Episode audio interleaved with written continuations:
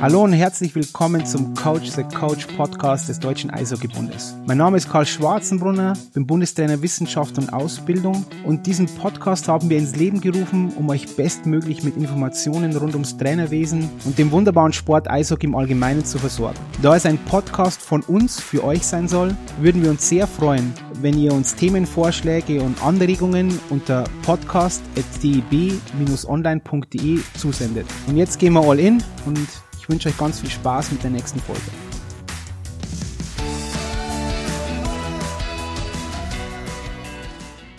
Hallo und herzlich willkommen bei einer neuen Folge des DEB Podcasts Coach the Coach. Heute mit Gerhard Müller. Heute reden wir über Schiedsrichterwesen. Gerhard, wo erwische ich dich gerade? Wo bist du?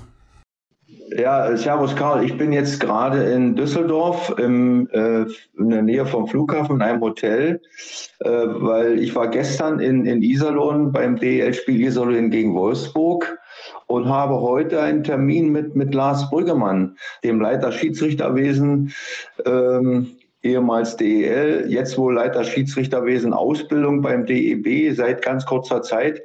Und wir haben einen gemeinsamen T äh, Termin heute und morgen. Also dann bist du natürlich wie immer viel unterwegs, Gerhard. Vielleicht erzählst du uns kurz mal ein bisschen was über dich, was deine Rolle beim, beim DEB ist. Du warst, bist du schon ewig lang dabei im, im Schiedsrichterwesen. Was begleitest du da momentan für ein Amt, um das mal so auszudrücken? Also dazu muss man vielleicht sagen, dass ich äh, seit äh, ein Jahr, vier Monate, äh, drei Monaten, vier Monaten ungefähr, also mit, sagen wir mal so, mit Wirkung vom 1. Mai äh, 2020 äh, Rentner bin. Äh, so dass ich äh, nicht mehr beschäftigt bin beim DEB äh, als Angestellter, aber ich bin jetzt sozusagen auf Honorarbasis tätig als Regelreferent und so wie die Dinge jetzt momentan geplant sind, auch als Assistent für den Lars bei der Ausbildung von Schiedsrichtern. Das ist mein und, und vor deinem Renteneintritt, Gerhard, was hast du da gemacht? Unter anderem warst du auch bei mir bei der Trainerausbildung als, als ähm, Referent. Genau. Äh, davor war ich äh, hauptamtlicher Schiedsrichterausbilder und Regelreferent und war da sozusagen zuständig für die Ausbildung äh, der Schiedsrichter insgesamt, aber eben auch zuständig für die Ausbildung der Schiedsrichter in einem Extraprogramm, äh, was äh, zusätzlich dann noch stattfand. Das war das sogenannte Trainee-Programm, was wieder äh, weitergeführt werden soll, wo es darauf ankommt, talentierte äh, Spieloffizielle und auch ehemalige Spieler, die Interesse daran haben, Schiedsrichter zu werden, einer zusätzlichen Ausbildung zu unterziehen, sodass hier innerhalb kürzerer Zeit dann eben auch Schiedsrichter zur Verfügung stehen, äh, die in der Lage sind, in der höchsten Liga bei uns in Deutschland und auch international ihren Mann zu stehen. Gerhard, bevor wir auf das Trainee-Programm eingehen und was ein Regelreferent macht und Schiedsrichterwesen, vielleicht kurz auch noch ein bisschen über dich. Was wie ist dein Werdegang? Du warst ja Spieler, auch sehr, sehr lange. Du bist ja in der ehemaligen DDR geboren worden. Du warst dann bei Dynamo Berlin. Erzähl mal ein bisschen, wie dein Werdegang war. Eigentlich vom Spieler, dann auch, du bist ja Jurist, dann der Übergang ins Schiedsrichterwesen und so weiter. Ähm, ja, ich versuche es kurz zu fassen. Also ich hatte eben in seiner, seinerzeit das Glück, auch äh, als, als, als junger Spieler auf die sogenannte Kinder- und Jugendsportschule zu kommen und habe dann damals äh, im Nachwuchs äh, die Mannschaften des SC Dynamo Berlin äh, durchlaufen und äh, bin dann auch über das Seniorenteam des SC Dynamo Berlin auch dazu gekommen, äh, in der Nationalmannschaft äh, spielen zu dürfen.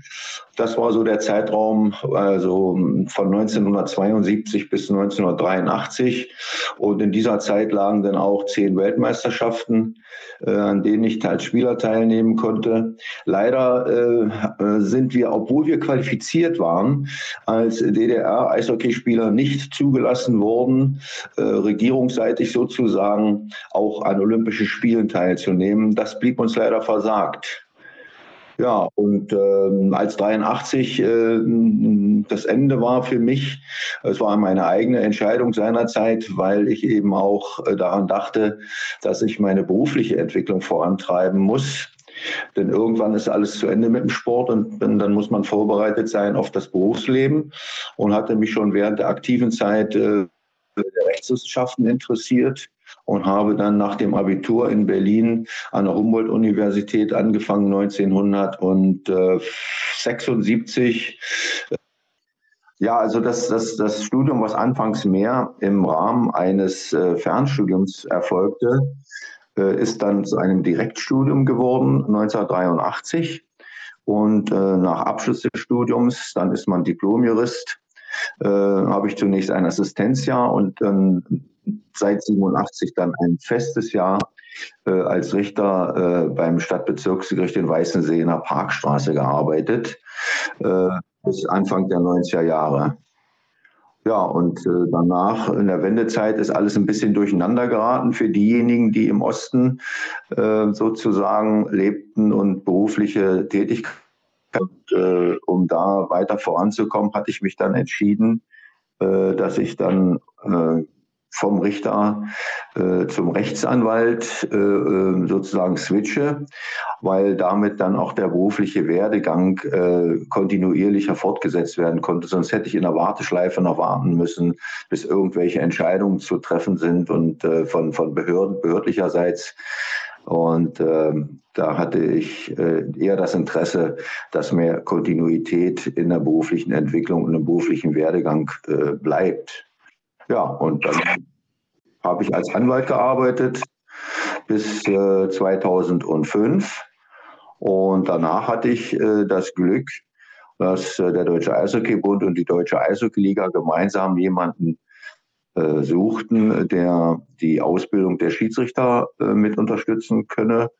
Und für diese Stelle hatte ich mich seinerzeit beworben und hatte auch das Glück, dass ich sozusagen den Zuschlag erhielt.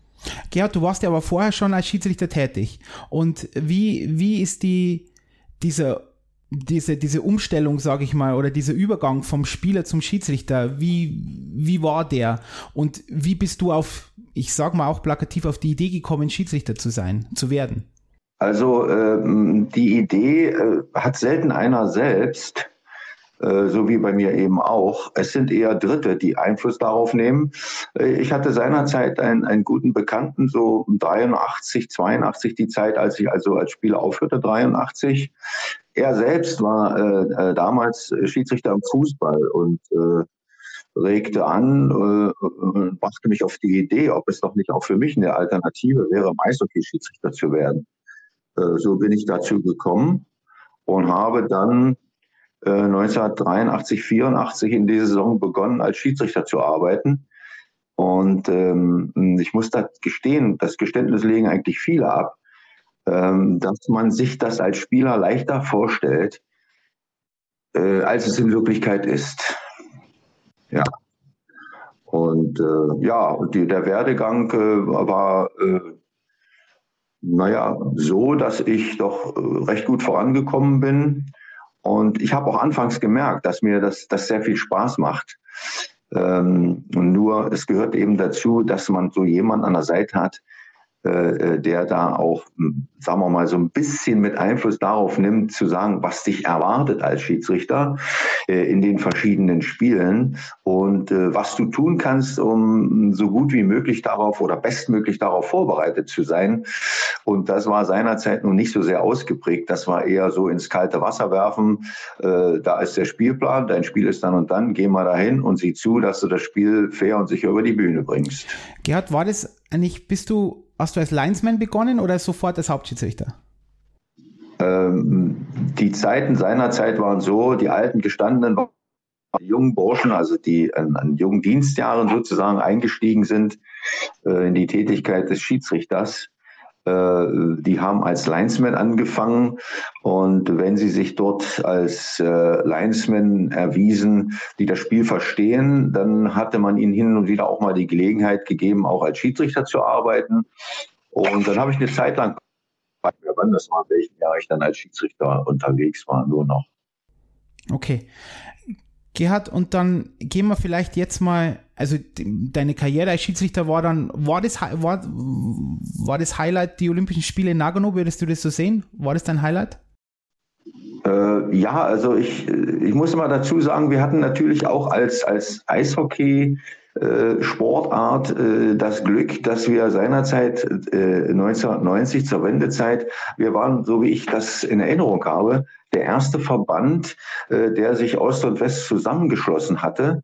Und äh, so waren wir auch recht schnell in der Lage, sozusagen als Schiedsrichter in dieser äh, äh vereinigten äh, Verbandsgeschichte dann auch äh, äh, tätig zu werden. Und wir hatten dann 1990 den ersten Lehrgang gemeinsam äh, mit den Kollegen aus der Altbundesrepublik in Füssen und haben dort auch äh, unsere Lizenz erworben.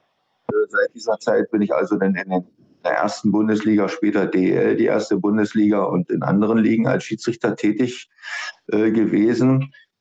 Auch eine internationale Lizenz erhalten.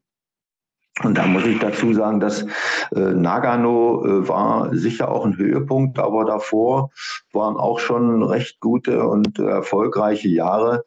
Äh, ich glaube, dazu gehört auch die Weltmeisterschaft 1996 in Wien. Mhm. Und äh, da ist es mir gelungen, dass ich dann also über äh, das Viertelfinale und Halbfinale bis hin ins äh, Finalspiel als Schiedsrichter äh, tätig war. Seinerzeit gab es auch noch das Spiel um Platz drei. Zu meiner Verwunderung durfte ich das auch noch machen. Und ein Jahr später in, in, in, in Helsinki, Tampere, also in, in Finnland, äh, war ich dann 1997 auch äh, als Schiedsrichter im Finale. Das äh, empfand ich als große Ehre. Und auch ein bisschen Glück, was man dann haben muss. Und äh, deshalb schloss ich dann auch 1998 offensichtlich dann äh, die Möglichkeit für mich an, dass ich dann in Nagano als Schiedsrichter tätig sein durfte. In dieser Zeit, das war die Zeit, als die nordamerikanischen, die Profis Nord Nordamerika für ihre jeweiligen Nationen dann auch aufs Eis gingen. Für Kanada, USA, Schweden, Finnland. Also die spielten sämtlich mit ihren NHL-Stars. Also das war schon ein großes Erlebnis für mich. Das, äh, wenn man das mal mitnehmen darf in, in seiner Karriere als Schiedsrichter, dann ist das schon was Besonderes. Okay. Gerhard, bevor wir jetzt wirklich dann in die Ausbildung auch reingehen, weil das ist irgendwas, was mich extrem interessiert und ich hoffe auch ganz viele da draußen, möchte ich noch auf eines eingehen. Du hast ja vorher gesagt, du bist auch Regelreferent. Was ist ein Regelreferent? Weil das wird auch immer, wenn du dich erinnerst, auch immer bei, bei Ausbildungen wird es ja auch immer gefragt, wenn dann die, die Trainer, ja, was macht der Regelreferent? Jetzt erzählen wir es der ganzen großen, weiten Welt da draußen. Gerhard, was macht der Regelreferent? Also im Regelreferenten steckt schon das Wort Regel. Also es ist derjenige, äh, der äh, äh, die Regeln interpretiert, der also dort in bestimmten verzwickten oder etwas typischen Situationen äh, bestimmte Fragen beantworten muss, die darauf hinauslaufen, wie ist die Regel äh, 1, 2, 5 und 12 zu verstehen, wie ist sie anzuwenden. Und wir haben auch äh, immer im Olympiazyklus alle vier Jahre mit Regeländerungen, Modifizierungen, Ergänzungen zu tun, sodass dann immer so ein etwas äh, anderes Regelbuch äh, am Ende herauskam, als es vorher bestand. Auch hier muss man anfangs erstmal ein Verständnis dafür entwickeln, wie sind die Regeln zu verstehen, wie ist sie auszulegen. Äh, und ähm, dann geht es auch darum, dass dann, ähm, sagen wir mal, mit, mit guten geeigneten Mitteln äh, diese Regeln auch vermittelt werden an die, an die Schiedsrichter, die jetzt einsteigen. Also wenn man nur das Regelbuch liest, weiß man, was da drin steht. Das ist wie ein Strafrichter, der das Strafgesetzbuch liest. Äh, der weiß, was da drin steht, aber der muss es auch erst lernen. Äh, wie ist das Gesetz zu verstehen? Äh, was sind die Besonderheiten? Was sind eigentlich die Merkmale, worauf es ankommt? Und das sind so diese Dinge, die ich dann also auch als Regelreferent an die Schiedsrichter äh, vermittle. Und dann gibt es eben oft äh, so zugespitzte Fragen, äh, wo jeder sagt, also das haben wir auch noch nie gehabt. Und jetzt ist die Frage, äh, wie ist das jetzt unter dem bestehenden Regelwerk auch zu fassen? Wie gehen hier wir am besten vor? Es waren manchmal doch ziemlich heftige Situationen und am Ende äh, bist du derjenige, der also dann äh, sozusagen derjenige ist, der Verantwortung dafür trägt, dass die Auslegung dieser Regel auch so und so definiert ist. Also du hast uns das so gesagt, also jetzt musst du auch dafür gerade stehen. Also da muss man sich sehr gut überlegen, äh, dass man da also auch äh, die Dinge so wiedergibt, dass sie am Ende auch zu 100 Prozent stimmen und auch nachvollziehbar für jedermann sind. Gerd, vielleicht auf, da möchte ich jetzt ein bisschen einhaken und zwar du hast jetzt auch immer wieder gesagt, ja, okay, wie soll man die interpretieren? Wir wissen, was drin steht im Regelbuch, aber dann müssen wir lernen, diese da auch anzuwenden, zu interpretieren. Ich denke, das ist auch immer wieder ein Thema bei, bei Trainerausbildungen, wenn du dort auch referierst, äh, bei mir vor Trainern, wo oft gedacht wird, eine Regel ist immer schwarz und weiß. Aber das ist ja oft gar nicht so. Es ist ja auch grau. Es gibt ja auch Interpretationsregeln. Würdest du das auch so sehen? Und vielleicht gehen wir dann eben dann später in diese A und B-Note rein beim, bei der Ausbildung. Aber es ist doch so, es ist nicht alles schwarz und weiß. Dann, wenn, wenn alles äh, schwarz und weiß, äh, oder wenn sich all das, was in einem Spiel, äh, äh, was in einem Spiel abläuft, an Situationen, die ein Spiel kreiert und schafft, wenn man das alles nach schwarz und weiß einteilen könnte, dann wäre es ganz leicht, Schiedsrichter zu sein. Äh, wir haben also vieles, äh, was natürlich als weiß gilt, wo man sagt, es ist clean, es ist ein sauberes, faires Spiel und was als schwarz gilt, wo jeder mal sagt, oh, das war jetzt nicht richtig, was der gemacht hat. Eine Grenze. Ja, und das ist ja die hohe Kunst äh, der Schiedsrichter, äh, erstmal zwischen Schwarz und Weiß sowieso unterscheiden kann und dann den grauen Bereich. Ich sag mal, wenn ich mir das als einen 10 Zentimeter breiten Streifen vorstelle, da muss man sich das, äh, das ist meine, das habe ich so im Kopf. Dann sind die ersten äh, 2,5 Zentimeter links und die letzten 2,5 Zentimeter rechts. Das ist der Schwarz-Weiß-Bereich, äh, sodass dann noch 5 Zentimeter in der Mitte übrig bleiben. Und das ist der graue Bereich. Und äh, das ist dann die Schwierigkeit diesen grauen Bereich so auszulegen, dass am Ende des Spiels jeder sagt, also alles, was grau war, hat er dann richtig zugeordnet, gut verteilt auf beide Mannschaften. Das äh, hat er, was dort noch weiß war, hat er an, bei dem anderen Team auch als weiß beurteilt. Was bei dem einen Team das schon mehr in Schwarze ging, hat er bei uns auch oder bei unserem Team auch als schwarz beurteilt. Das waren äh, gerechte, nachvollziehbare Entscheidungen. Und äh, das ist ja auch eine Frage, die damit zu tun hat, der Wahrnehmung oder aus welcher Position erkenne ich das? Wir haben schon viele Fälle gehabt, äh, dass man aus der Position eines Kamerawinkels meinte, das war ein Tripping. Es sah auch so aus wie ein Beinstellen. Und äh, dann hat man die verschiedenen anderen Kameraperspektiven herangezogen und hat gesagt, ja, Moment mal, er ist selbst mal mit, mit seinem Schlittschuh, der Gegenspieler, der also zu Fall kam, selbst mit seinem Schlittschuh ins Eis eingehakt und hatte bereits die Balance verloren und äh, war also schon im Begriff zu fallen, ehe dann letztendlich der Kontakt vom äh, anderen Spieler herbeigeführt worden ist. Und äh, also Wahrnehmung und Entscheidung hängen eng miteinander zusammen. Also ich muss ja erstmal was wahrnehmen, um dann festzustellen, ist es weiß, grau oder schwarz. Gerd, bleib mal ein bisschen, weil du hast in einem Nebensatz, das hast du jetzt nur ganz kurz erwähnt, aber auch das kommt ja immer wieder von den Trainern, was sie sich wünschen, von, von den Schiedsrichtern und zwar, dass die beide Seiten gleich behandeln. Oder würdest du das auch so sehen? War das immer auch die Aussage von den Trainern, wenn sie, wenn du sie gefragt hast, was wünscht ihr euch von uns Schiedsrichtern? Ja, sicher. Also äh, äh, das ist ja das, äh, was jeder in seinem Gameplan als Schiedsrichter hat. Er weiß, welche Teams ihn heute zum Beispiel erwarten oder was ihn, welche Iserlohn gegen Wolfsburg. Also macht man seinen Gameplan, weiß, welche Typen agieren da auf dem Eis, wie ticken sie, äh, ähm, welche gehen hart an die Grenze, manche überschreiten schnell mal die Grenze. Äh, dann hat man so seine ähm, Leutchen da, seine Spielertypen auf dem Eis, die man schon mal im Kopf hat, wie man da am besten vorgeht. Und äh, danach wird man natürlich dann auch äh, seine, seine, seine Vorgehensweise dann auch ausrichten, um entsprechend schnell zu reagieren. Jetzt muss ich meinen Faden wiederfinden. Äh, worauf kam es jetzt nochmal an? Also auf diese, auf das, diese Gleichbehandlung, dass das immer wieder, dass von beiden, bei beiden ähm, Teams gleich behandelt werden. Und das ist ja oft der, der, der Auslöser für, für Frust bei Trainern. Zumindest sagen sie uns das ja immer wieder, dass sie sagen, ja, er behandelt ein, ein Foul anders oder er behandelt ein Team anders wie, wie meines oder er überkompensiert dann, weil er denkt, ah, das war eine Fehlentscheidung. Ja, also äh, natürlich will jeder Schiedsrichter äh, aus dem Spiel herausgehen mit dem Ziel, alles gerecht behandelt zu haben. Nur muss man auch dazu sagen, dass natürlich auch äh, die Trainer selber ihre, also das Spiel, was sie natürlich immer, jeder will sein Spiel gewinnen, natürlich auch mit, mit ihren Emotionen begleiten. Und es gab mal einen Trainer, äh, ähm, der sagte sinngemäß, also im Spiel habe ich immer den Eindruck, äh, dass wir immer die Guten sind und die Bösen sind auf der anderen Seite. So, so dass also auf der anderen Seite hätten die Strafen kommen müssen. Bei uns, wir sind aber gut.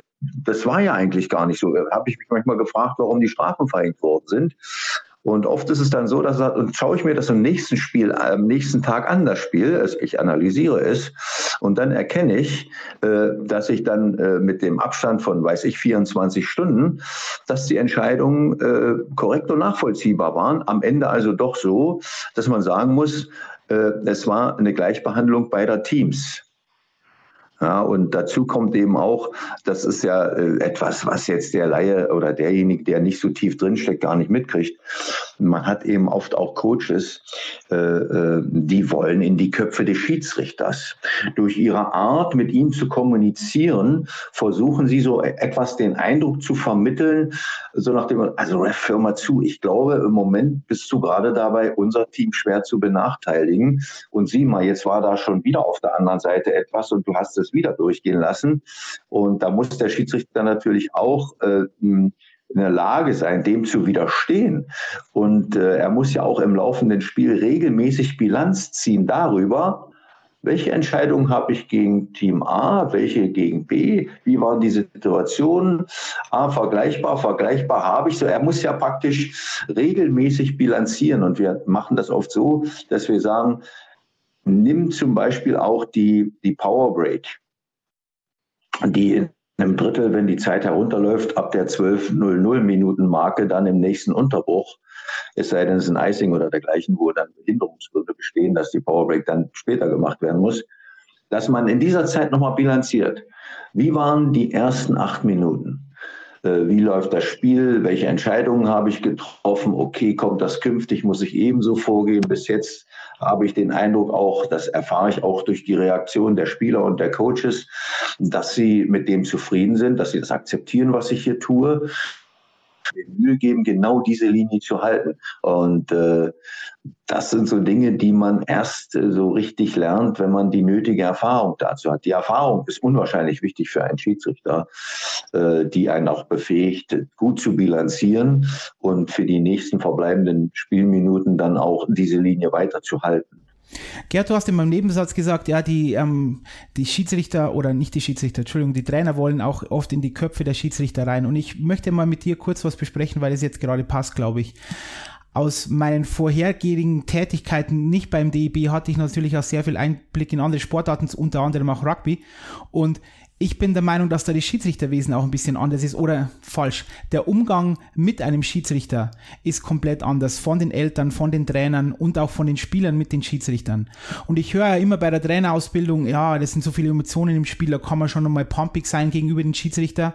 Ich bin da komplett anderer Meinung und ich möchte mal von, von deiner Seite her als Schiedsrichter, es muss doch möglich sein, auch von Eltern übrigens, weil das ist ja auch im, im Nachwuchs ein, ein Riesenthema, ja, weil die dann auch bestimmte Dinge vorleben für für ihre Kinder, wie sie mit Schiedsrichtern umgehen, dass wir hier relativ ohne Beleidigungen auskommen und dergleichen und immer gleich mit, mit hochrotem Kopf zum Schiedsrichter hinfahren, sondern einfach mal Dinge auch mit, ja, sage ich mal, bisschen objektiver betrachten. Warum denkst du, ist es im, im Eishockey nicht so möglich, wie es zum Beispiel im Rugby möglich ist, wo genau so Körperkontakt stattfindet, weil das war ja oft die Aussage von Trainern, ja, da ist einfach, weil es so harte Sportart ist. Aber wenn mir einer erzählt, dass Rugby weniger hart ist wie Eishockey, dann muss ich müde lächeln.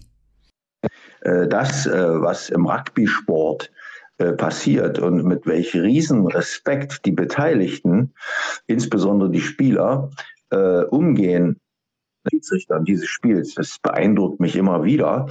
Und äh, wie sie äh, die Spieler dann selber, die auch sehr viel äh, ähm, physische äh, äh, Begegnungen miteinander haben, äh, sofort, wenn also der, das Break, ja, dann das Break kommt, dass sofort auseinandergehen und mit welcher Gelassenheit sich dann wieder konzentrieren auf das, was künftig ist, um dann wieder hart ranzugehen. Also das bewundere ich schon mal. so wenn man jetzt Eishockey nimmt, was auch sehr viele physische Kontakte hervorbringt zwischen Spieler und Gegenspieler, setzt natürlich auch Emotionen frei es ist auch für den Schiedsrichter wichtig, und vielleicht kommen wir dann später noch dazu, äh, zu wissen. Und, und das ist immer wieder äh, das, worauf es ankommt und viele das nicht so richtig verinnerlichen, weil sie dem möglicherweise, wenn man diesen Vortrag bringt, so wenig Bedeutung beimessen. Und der Schiedsrichter im Nachwuchs, äh, äh der ist ja oft derjenige, der erst einsteigt. Und der muss von Anfang an wissen, und die muss man das von Anfang an klar machen, dass die reine fachliche äh, Fähigkeit, die er hat. Dass er gut skaten kann, äh, dass er die Regeln äh, gut dass er physisch gut drauf ist, dass er auch aussieht wie ein Schiedsrichter. Das ist das eine. Das andere ist, er muss jetzt auch so rüberkommen, äh, dass er über die Kommunikation, ob verbal oder nonverbal, die Spielbeteiligten auch so behandelt, dass sie das Gefühl kriegen, hey, das ist einer von uns, äh, mit dem kann man arbeiten. Und nicht etwa dadurch, dass er das vernachlässigt, der Schiedsrichter, äh, diese Art Umgang und die andere Art wählt des Umgangs, nicht als jemand rüberkommt, der also von oben herab, das wird oft als Einladung verstanden, ihn zu beschimpfen.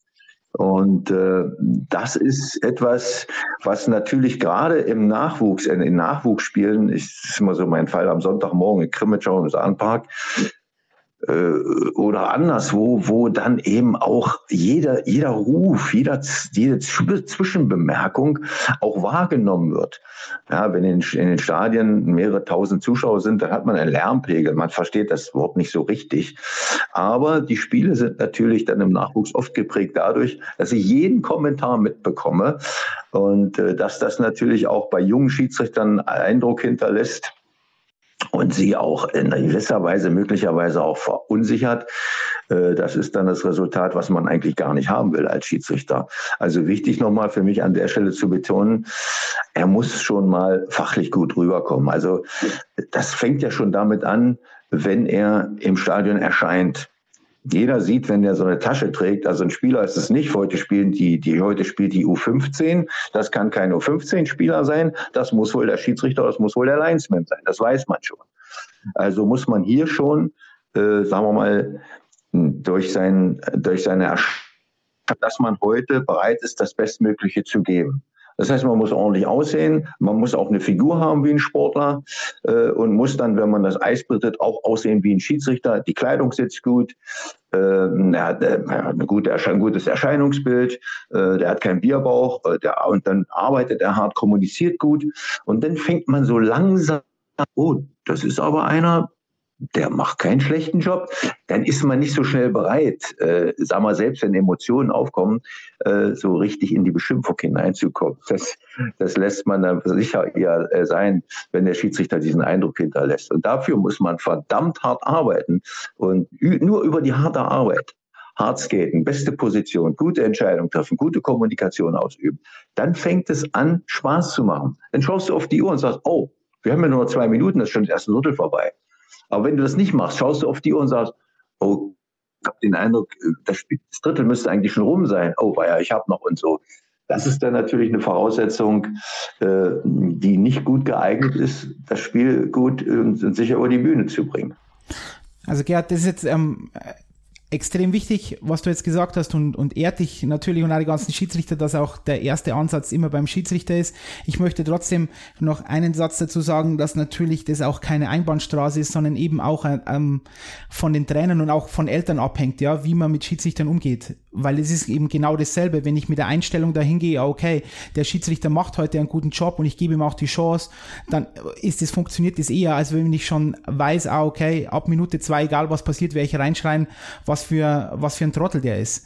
Und das sind ähm, auch Dinge, die, die finde ich, die wichtig sind, auch alle, die zuhören, auch an, an, an die Eltern da draußen als, als Nachricht. Ja, das ist, dass man ihren, den Kindern auch einen Umgang mit, mit Schiedsrichtern vorlebt. Also das finde ich schon, schon, schon sehr, sehr wichtig. Aber alles, was du gesagt hast, ist eben auch, auch extrem relevant, wie der Schiedsrichter auftritt. Und vielleicht kommen wir da jetzt in, auch in dieses, in diese Ausbildung. Du nennst es ja immer A- und B-Note. Die A-Note, die hast du ja vorher schon kurz skizziert. Also Schlittschuhlaufen, Regelkenntnis, Athletik, ja, Stellungsspiel, Zeichengebung und sowas. Und dann kommt diese B-Note, die soziale Komponente, die du gesagt hast, Kommunikation, eine positive Atmosphäre schaffen und so.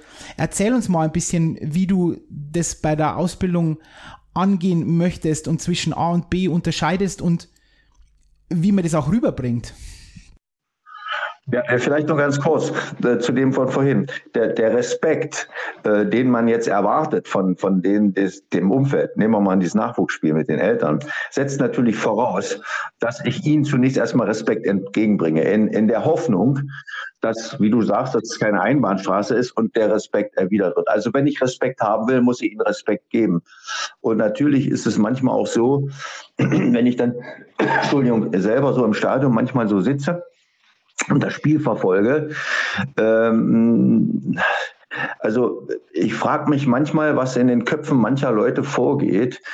Ähm, da ist eine Situation, die ist wirklich weiß, also die ist absolut clean.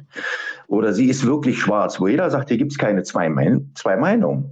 Also eines ist, ist kein V definitiv ein faires Spiel, das andere ist definitiv ein, da gibt es jeweils keine äh, zweite Meinung. Und die bringen sich so in Rage, dass du dich manchmal wirklich fragst, hm, bist du hier eigentlich richtig? Es ist schon mal so weit gekommen, dass ich dann mein, äh, hm, das war jetzt nicht gleich bekannt, wer ich da bin und was ich da eigentlich tue, aber ich habe mich dann selber sozusagen vor mich selber schützen wollen und habe mir gedacht, jetzt wechselst du mal hier den Ort, hier kannst du nicht sitzen bleiben, weil das, wenn du merkst, diese Ungerechtigkeit, ähm, dann bist du oft äh, auch derjenige, der da Einfluss drauf nehmen will. Und dann gelingt es dir manchmal selber nicht oder gelingt es mir manchmal selber nicht, äh, dass ich das äh, so äh, rüberbringe, äh, dass ich dann auch emotionsfreier bleibe. Also dann gehe ich manchmal lieber selber. Aber nochmal zurück zu dem eigentlichen wir haben auch oft, äh, ich bin, wenn ich so Spiele sehe äh, und dann Szenen dann heraussuche, die ich dort herausschneide, dann suche ich nicht nur Szenen, die darauf ausgerichtet sind, oh, das war ein guter Call, das war eine gute Entscheidung, das war eine, eine gute Entscheidung im Sinne, das lassen wir am Spiel, Teil vom Spiel. Das ist das eine, was man dann hernimmt, um da sozusagen eine Datenbank zu haben, worauf man zurückgreifen kann. Andere Fälle sind für mich, wenn ich dann erkenne, äh, dass der Schiedsrichter, du siehst die Kommunikation, siehst im Spiel hoffst, dass das natürlich auch von der Kamera so erfasst wird. Aber es bleiben welche übrig, wo die Kamera das auch erfasst. Und du weißt auch, weil du in dem Spiel warst, du kennst den Hintergrund. Warum kommuniziert er jetzt mit dem Spieler Nummer 12 oder mit dem Head Coach oder mit dem Assistant Coach? Warum kommuniziert er jetzt? Du weißt es warum. Und jetzt schaust du dir an, wie er kommuniziert welche Körpersprache hat der Schiedsrichter? Steht er aufrecht? Äh, hat er eine Mimik, die Ruhe und Gelassenheit verrät? Redet er auch in Ruhe und, und du merkst auch, setzt er gute Worte? Welche Mimik, welche Gestik begleitet das Ganze? Und dann wie reagiert jetzt der jeweilige Dialogpartner darauf, der Spieler mit der Nummer 12 oder der Head Coach oder Assistant Coach? Und dann hast du so gute Beispiele, wo du merkst, wie so dieses angespannte Gesicht äh, des Spielers oder des Coaches sich leicht entspannt und er so durch seine Mimik, ja, ich glaube, ja, jetzt habe ich es verstanden und nickt dann auch so.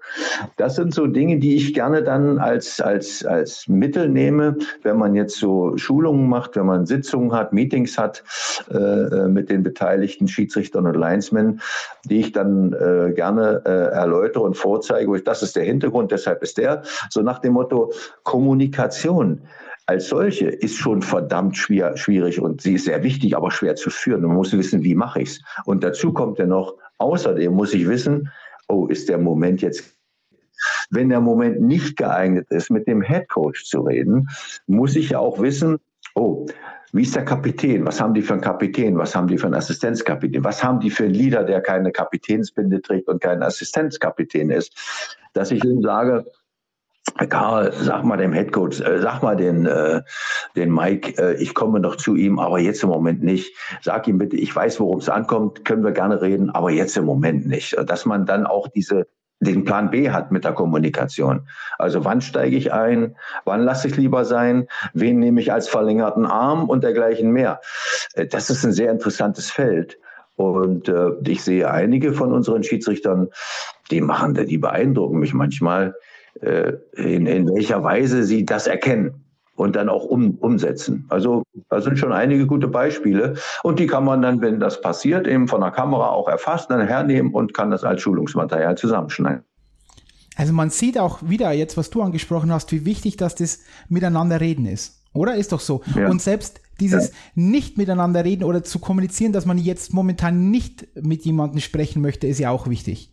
Also ja, äh, ja okay. Also das, ich denke auch, dass man das sieht bei Schiedsrichtern, die das richtig, richtig gut machen, die den, ich würde es mal plakativ sagen, den Raum gut lesen können, oder? Die, die Spieler das Spiel und, und, und den Schieds und den, den Cheftrainer und so weiter. Ja, ja, und, und dann äh, auch gute Worte wählen. Und dann muss man auch wieder eins wissen. Äh, ich hatte mal schon mal so einen typischen Kandidaten, äh, der versuchte immer nur nett zu sein mhm.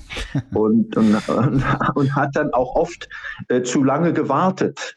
Also du merkst es im Spiel schon, er müsste eher schon mal den Kontakt zum Coach. Er muss sagen, hey, äh, mein Coach hört zu. Es ist nicht gut. Wenn, die, wenn der Pfiff in der Welt ist, vermeide jeden, sag deinen Spieler, ich brauche keine Körperkontakte da. Das, das äh, setzt nur Emotionen frei. Das Spiel läuft nicht so, wie es will. Im nächsten Fall muss ich entsprechend reagieren. Also das muss man rechtzeitig sagen.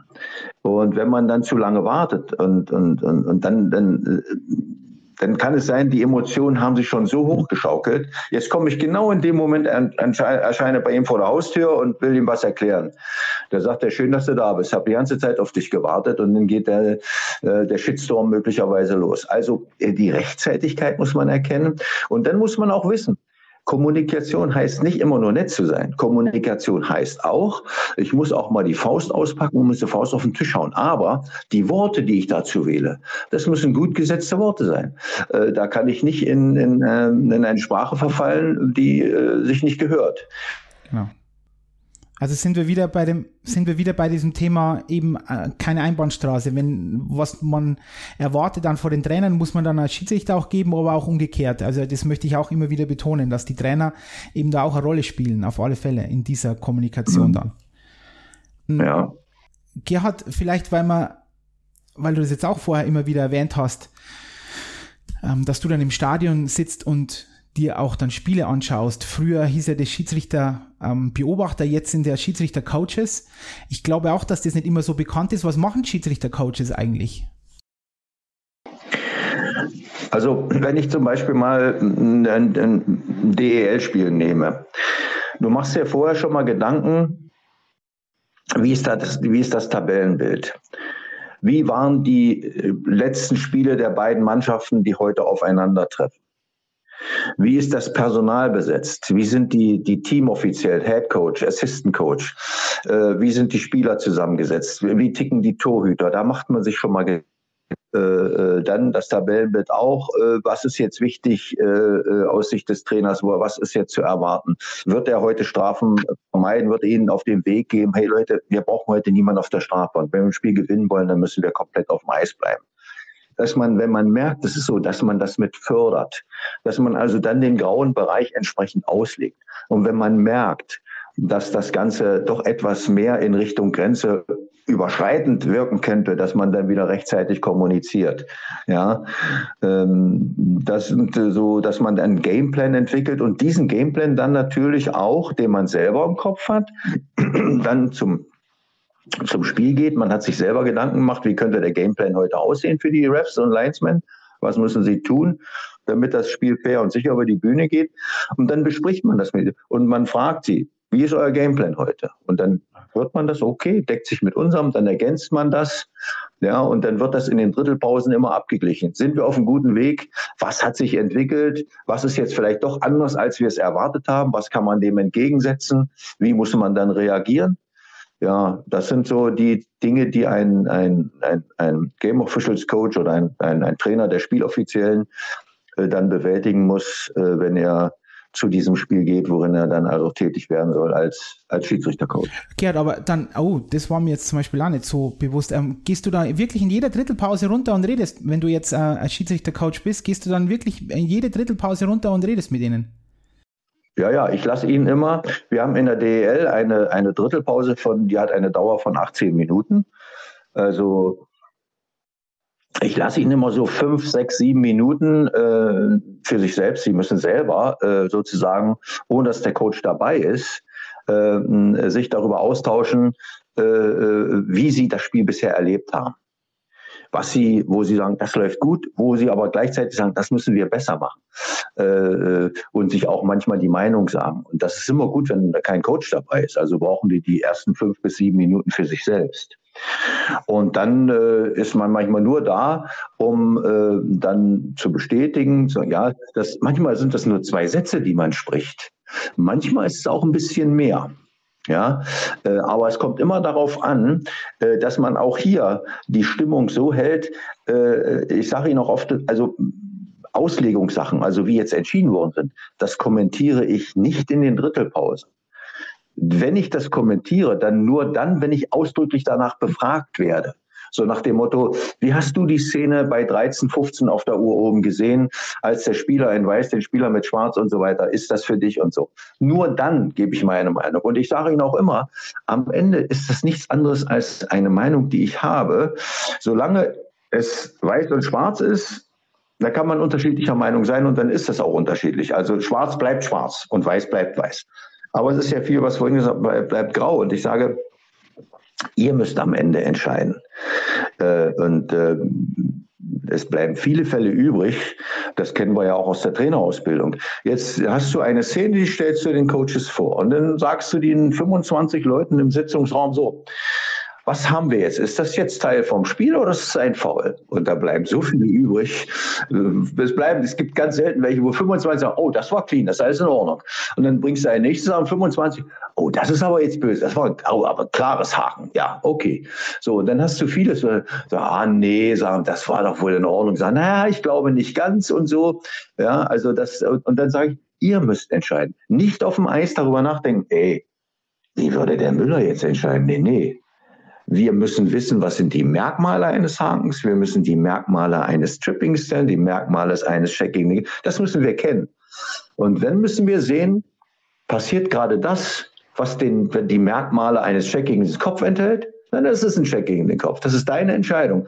Und die nächste Entscheidung ist die, oh, jetzt wir, sind wir schon mal bei den neuen Regeln. Jetzt habe ich keinen großen Spielraum mehr beim Check gegen den Kopf.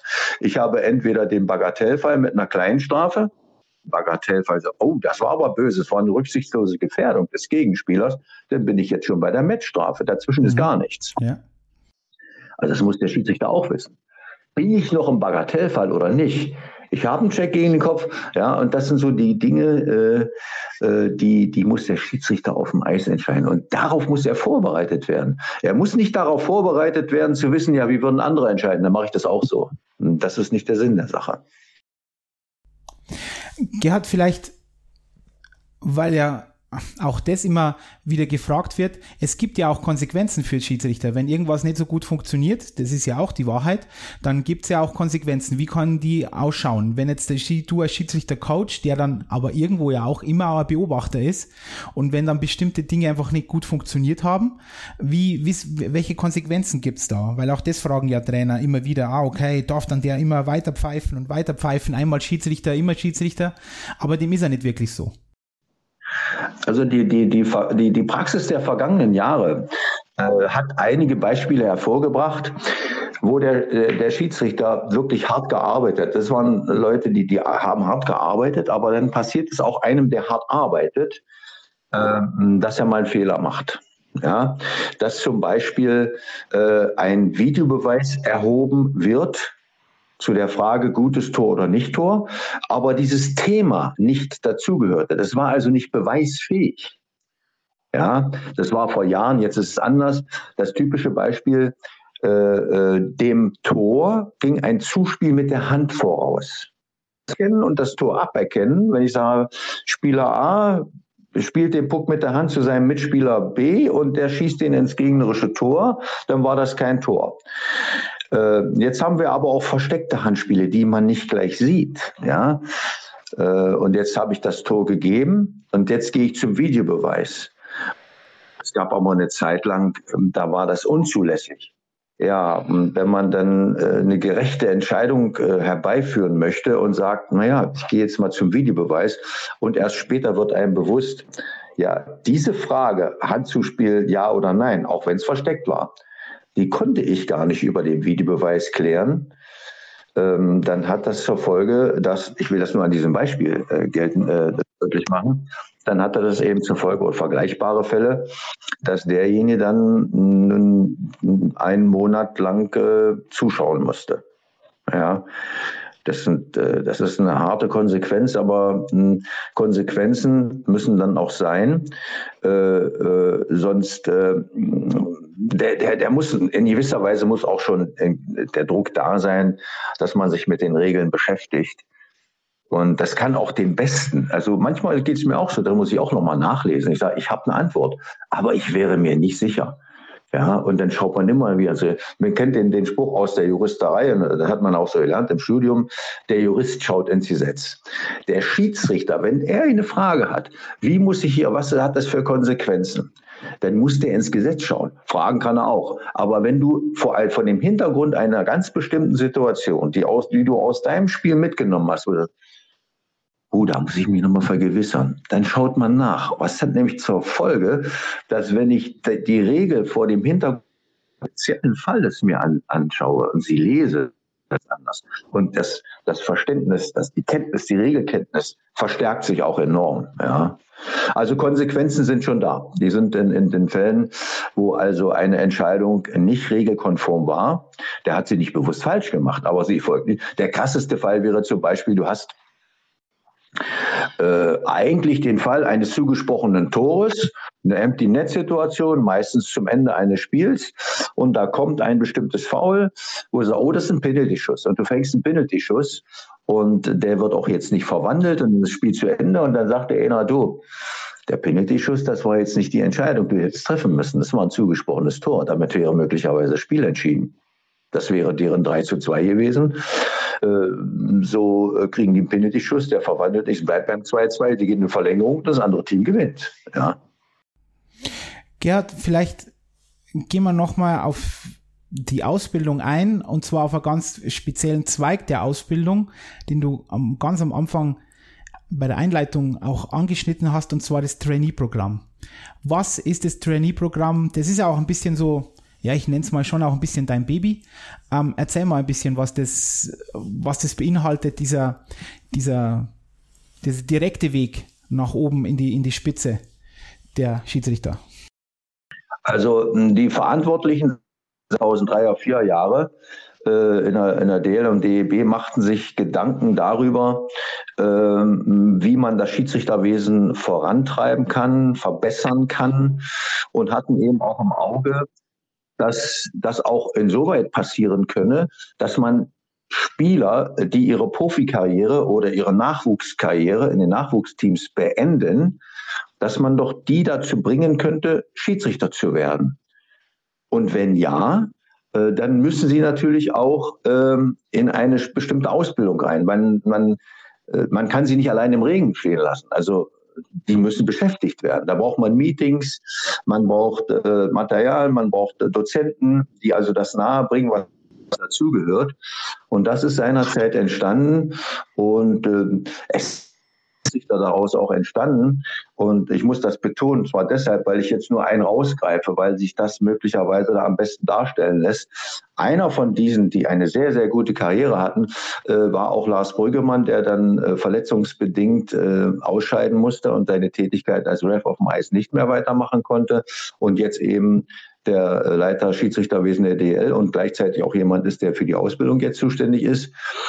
Das war auch so neben vielen anderen so ein Glücksgriff, dass er als ehemaliger Spieler ähm, dann sich entschied, Schiedsrichter zu sein.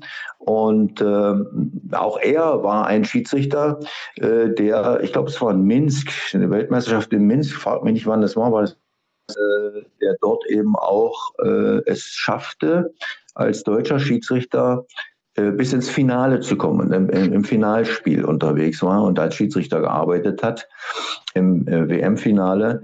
Äh, nur das Beispiel, es haben ganz, ganz viele gute, äh, die dasselbe Level haben wie Lars, aber da lässt sich gut darstellen an diesem Beispiel, weil er auch einer der ersten war, wenn nicht sogar der erste, der 2007 als ehemaliger Profispieler sich entschied, Schiedsrichter zu werden. Ne? Das sind ja schon wieder 14, 15, ja, kann, man kann schon so ewig her.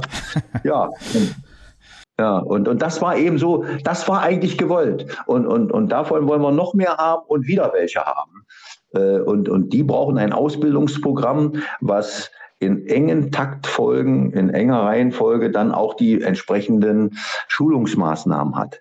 Und was ich auch gelernt habe in dieser Zeit, was mir vorher nicht so ganz bewusst war, so deutlich, äh, wie die Beteiligten, die Trainees untereinander, was sie voneinander und miteinander äh, äh, so sich vermitteln. Also das ist schon enorm. Das ist schon ganz enorm, was da auch äh, als aus dem aus der aus dem eigenen äh, Dasein und, und, und aus ihrer Kommunikation untereinander hast du und ich habe und wir haben gestern und was da auch so äh, an, an, an fruchtbaren Ergebnissen erzielt wird. Das war schon beeindruckend für mich. Wenn wir weitergehen, Gerd, von diesem Trainee-Programm hm, zu den generell zur Rekrutierung, wo kommen denn äh, die Schiedsrichter her jetzt? Aus, sind es in der Regel irgendwie Eckspieler? Sind es fast immer ehemalige Spieler, also egal, in welcher Leistungsklasse sie gespielt haben, oder gibt es da auch klassische Quereinsteiger, die eigentlich mit, mit Eishockey vorher gar nichts zu tun hatten? Ähm, in aller Regel sind es Leute, die in, in, bis zu einer bis zur bestimmten Höhe, bis zur bestimmten Kategorie gespielt haben, entweder Nachwuchs oder mehr als Nachwuchs.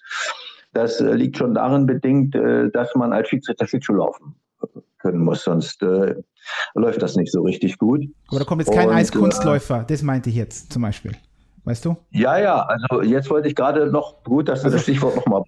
Wir hatten auch mal einen Schiedsrichter, das war der Thomas Frenzel aus, aus Rheinland-Pfalz der war, bevor er Schiedsrichter wurde, war er meines Wissens war er im Kunstlauf tätig. Wir haben ja auch beim, als Eishockeyspieler auch das Beispiel. Äh, Sven Felski war in Berlin-Hohenschönhausen anfangs ähm, Eiskunstläufer ehe er sich dann als kleiner People entschlossen hatte, naja, Günther Vater, bring mich mal doch lieber zum Eishockey. Und dann, das sind, das sind aber gute Voraussetzungen beim Skaten, weil, also muss man wirklich sagen, in Nordamerika nennt man das Power Skating. Aber was die Eiskunstläufer, wie die alleine durch ihre Pflichtübungen, die sie seinerzeit machten, wie die kennenlernen, dass der, der Schlittschuh zwei Kanten hat und wie man sie linke Innenkante, Außenkante am besten gebraucht, am effektivsten, das sind schon gute Grundlagen, um gut zu skaten.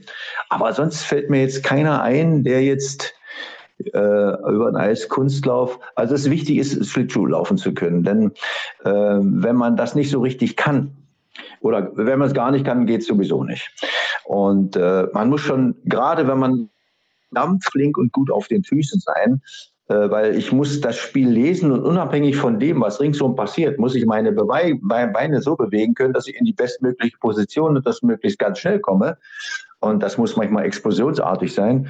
Das ist eine hohe Kunst. Die kann ich eigentlich nur, wenn ich gut Schlittschuhlaufen gelernt habe. Und dann muss ich meistens Spieler oder Eiskunstläufer und dann Spieler geworden sein, um dann da mitmachen zu können, was die fachliche Qualität des Skatens betrifft. Mhm. Okay, also kommen sie alle aus diesem, aus diesem ja. ähm, Spektrum und das ist ja auch ein Thema, dieses Rekrutierung ist ja ein großes Thema oder auch für uns jetzt immer mehr und mehr und gute Schiedsrichter ähm, zu haben, auszubilden, weil ohne dieser plakative Spruch, ohne Schiedsrichter kein Spiel, das ist ja wirklich so. Ja, das ist so. Und jetzt äh, der Tenor des Ganzen, was wir gerade besprochen haben, ist jetzt auch der, äh, wir müssen auch immer mehr miteinander klarkommen äh, und das, das, das Verhältnis untereinander verbessern. Das heißt also, die Teile des Eishockeys, das sind die Spieler auf dem Eis. Das sind die, die, die, die Teamoffiziellen, die zu den, das sind die Leute, die in den Verbänden, in den, Landesverbänden, im DEB miteinander zu tun haben.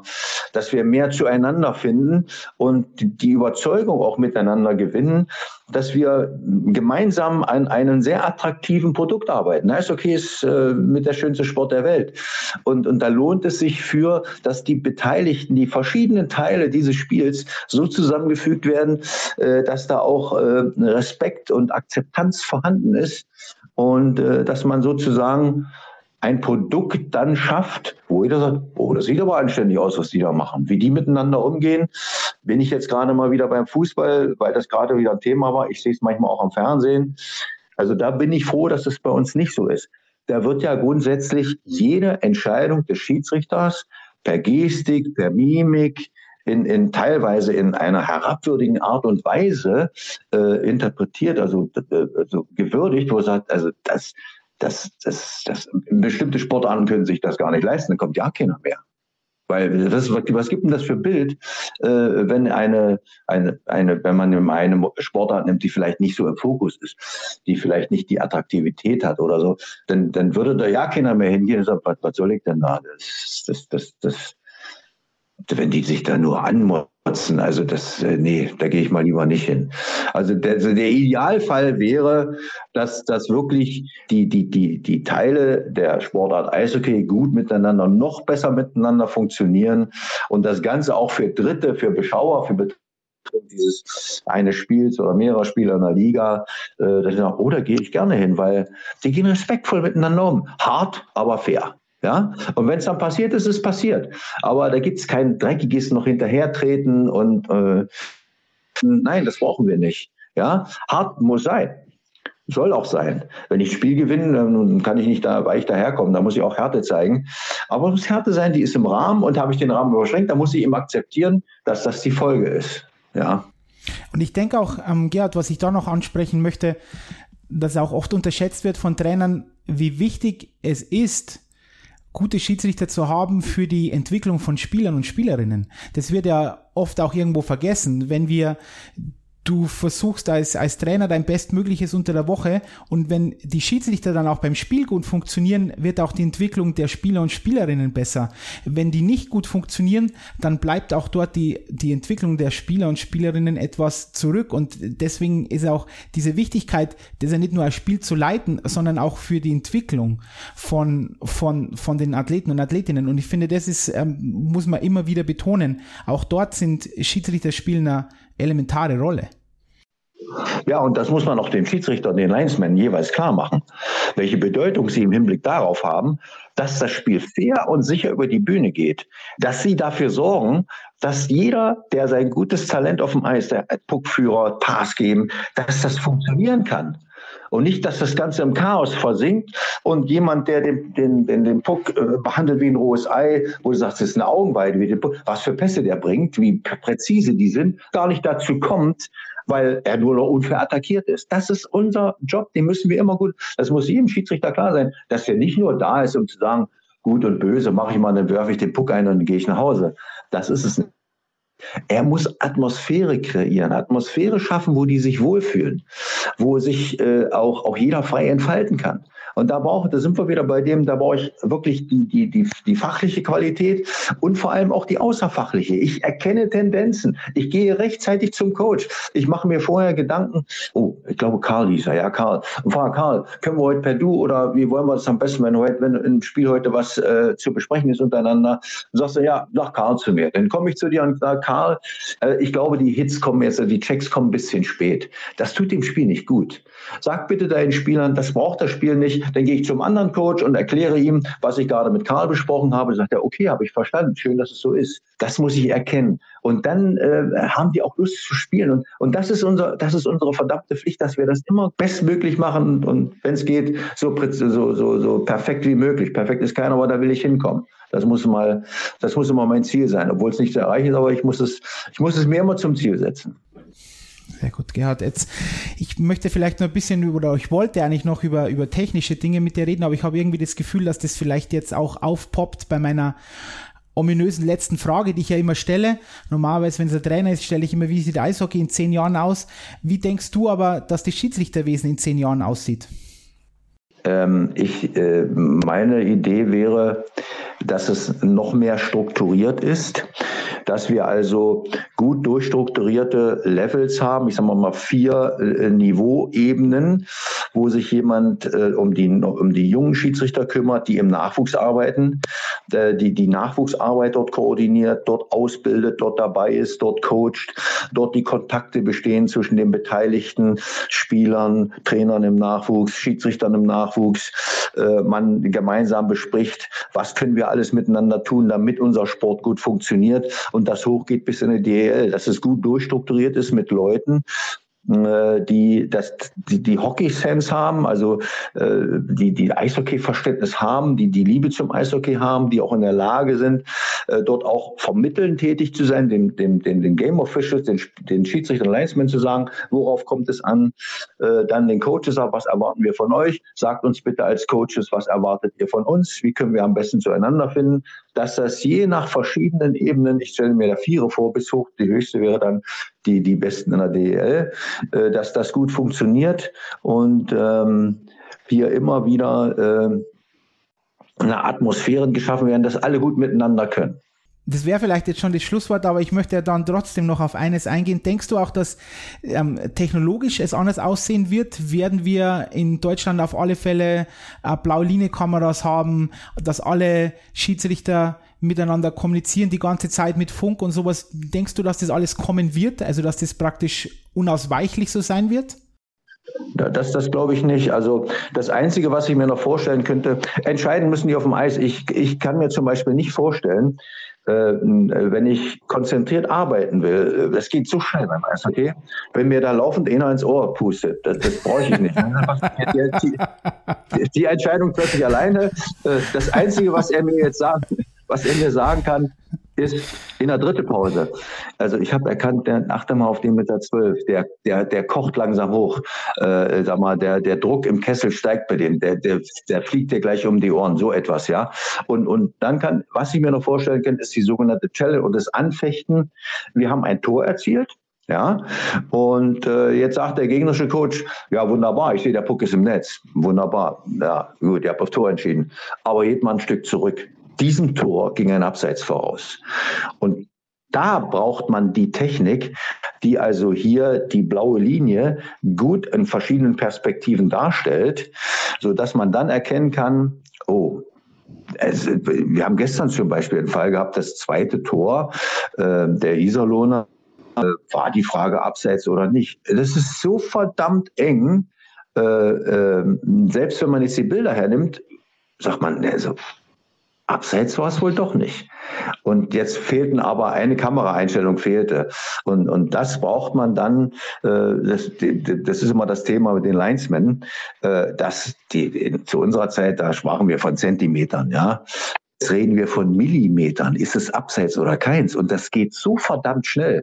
Die müssen in der bestmöglichen Position sein, um mitreden zu können. Und trotzdem kannst du manchmal nicht mitreden, weil der gerade doch einer durchs Bild läuft, ja. So, und jetzt erzielt man ein Tor. Und da bräuchte man Technik, die jetzt zumindest, also im Nachwuchs ist es nicht erforderlich, aber in, in, den, in den Spitzen, wo ein hohes Tempo ist, dass man dann im Nachgang anhand der guten Technik klare, gute Bilder, verschiedene Kameraperspektiven aufklären kann. War es nun Abseits oder war es kein Abseits? Aber selbst da wird wahrscheinlich auch ein Fall übrig bleiben, irgendwann einmal. Also können wir gar nicht aufklären. Nur an der Stelle. Ansonsten könnte ich mir technische Hilfsmittel nicht mehr vorstellen. Wir haben schon genug. Okay, Gerhard, also wenn du willst, dass dir keiner ständig ins Ohr pustet. Gerhard, dann würde ich mal sagen, ähm, jetzt hören wir mal hier auf. Ich denke, wir werden noch einiges mit Schiedsrichtern machen, weil da gibt's noch so viel zu besprechen, ähm, Regeln, dass wir uns dort ein bisschen mehr unterhalten oder auch im Nachwuchs braucht man da wirklich Schiedsrichter, lauter solche Dinge. Aber das werden wir, da werden wir sicher nochmal einen anderen Podcast machen. Und ich würde mal sagen, Gerhard, danke, danke für diese Stunde mit dir. Pass auf auf dich, habt heute noch ein gutes Treffen mit, mit Lars und macht gute Entscheidungen für das deutsche Schiedsrichterwesen und wir sehen und hören uns bald. Bis dann, Gerhard. Ja, Karl, danke für die Einladung, für diese Gelegenheit und wir geben uns Mühe. Das garantiere ich dir. Alles klar. Ciao, Gerhard. Ja, tschüss.